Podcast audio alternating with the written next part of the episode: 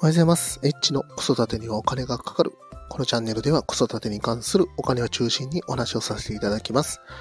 今日は2月の10日朝の4時44分となっております。今日のテーマは食べたくなるスナック菓子とはというテーマについてお話をさせていただきます。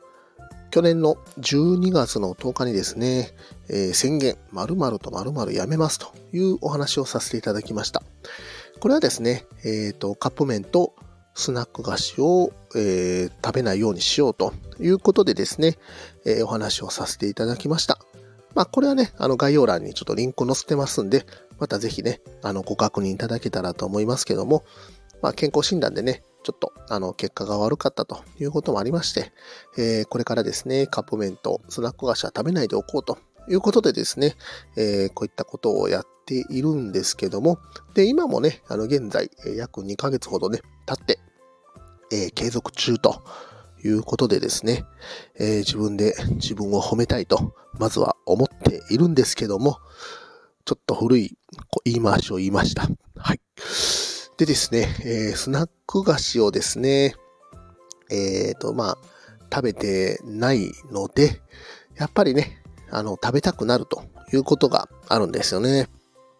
で、どんな時に食べたくなるかと言いますとですね、まあね、車で外回りをね、していると、まあ、何時ぐらいですかね、昼の3時とか4時ぐらいに、やっぱりね、ちょっと小腹が空いたという風になってくると、無性にですね、まあちょっとね、なんかこう、お菓子をつまみたくなるというようなことがですね、あったりします。でですね、この食べたくなるスナック菓子、皆さんは何かありますか？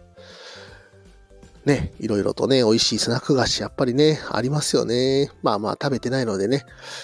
うーん、まあ最近はね、どんなのあるかとかっていうのも、まあ見ないようにはしてるんですけども、まあこのね、あのスナック菓子、食べたくなるスナック菓子の一番手。これは何かと言いますと、チップスターです。はい。えー、まあね、あの、何でしたっけ？あの、YBK みたいなね、そんな名前から、そんな名前の会社だったと思うんですけども、チップスターが一番食べたくなるんですよね。不思議ですよね。まあ、ポテトね、あの、カルビーのポテトチップスとかね、札幌ポテトとか、まあね、他にもね、あの、いろいろとあったりするんですけども、その中でですね、まあなんかね、あの、チップスターが食べたくなるというような衝動に駆られております。あの、なんでかっていうのはね、わかんないですね。頭の中にチップスターが出てくるということなので、まあこれね、あのーやっぱりスナック菓子っていうのはね、カップ麺はね、そんなに食べたくなるっていうことはないんですけども、このスナック菓子っていうのは食べたくなるのことがありますので、やっぱりね、こう、依存性が高いものじゃないかなというふうにね、スナック菓子の方が依存度が高いのかなというふうに思っております。話変わるんですけど、チップスターめっちゃ少なくなってますよね。あの、なんか筒があって、ね、こう、中の袋があるんですけど、めっちゃなんかね、中の袋の容量がかなり減ってる。まあほんと半分ぐらいですかね。まあまあ食べないんで、どうでもいいんですけども。まあね、あのースナック菓子をやめてから、まあチップスターがね、まあ無償に食べたくなることがあるということですね。まあ今後もね、カップ麺とスナック菓子はやめていこうということでですね。まあただね、これね、スナック菓子をね、やめてる弊害で、ちょっとね、こう、なんかね、うーん、おやつをね、